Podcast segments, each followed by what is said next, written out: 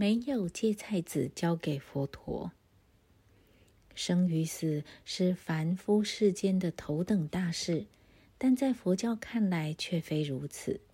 圣者们常说，纵使生生世世享用丰盛远超天人，并无丝毫快乐能生我心中。唯有自离轮回，并使他人离轮回，方是我所唯一乐欲为。在耶稣基督五百年前的佛陀时代，有个伤心欲绝的母亲要求夜见佛陀本人。他的幼婴刚刚夭折，孩子的尸体托在手上，母亲嚎啕痛哭，所有慈悲的比丘都为他祈祷。慈悲的佛陀出来看她，以平静微笑的双眼凝视婴儿的尸体。佛陀难以言表的亲切与温和，立刻感染了他。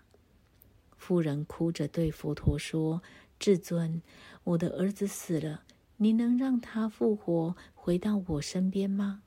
他是我们全家的希望，我们等了许多年才生了他，现在他却被突然的不治之症夺走了。”您无所不知，超越生死，请您开展法力，让他睁开眼睛复活吧。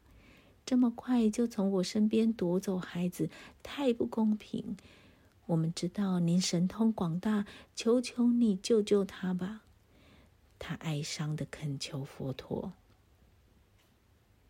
佛陀并未立刻答复，他轻轻的触摸幼儿冰冷的眉毛，然后说。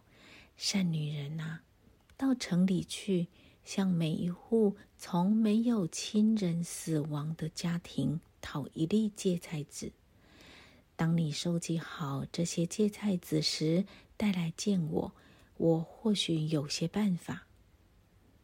妇人太高兴了，她向佛陀顶礼，并恭敬地吻佛的双脚。佛陀把手放在她头上作为加持。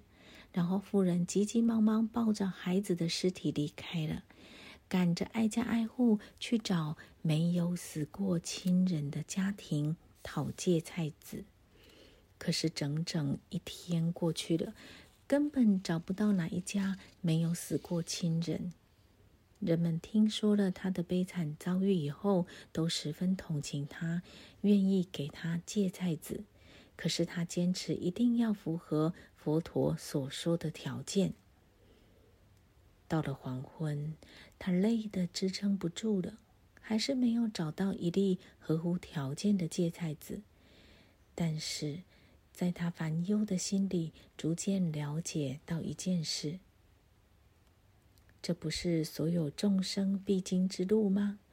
他自存，所有的家庭都经历过悲痛。不是只有我一个，所有的人有生也必有死，这是生命的基本事实。原来佛陀用这种方法来教我真理，他顿时明白过来，于是踱着佛陀住处的方向，恭敬的顶礼。日暮之时，那死去的婴孩仍在怀中。他回到了佛陀暂时的住所。虽然妇人一粒芥菜籽也没得到，但他并非空手而回。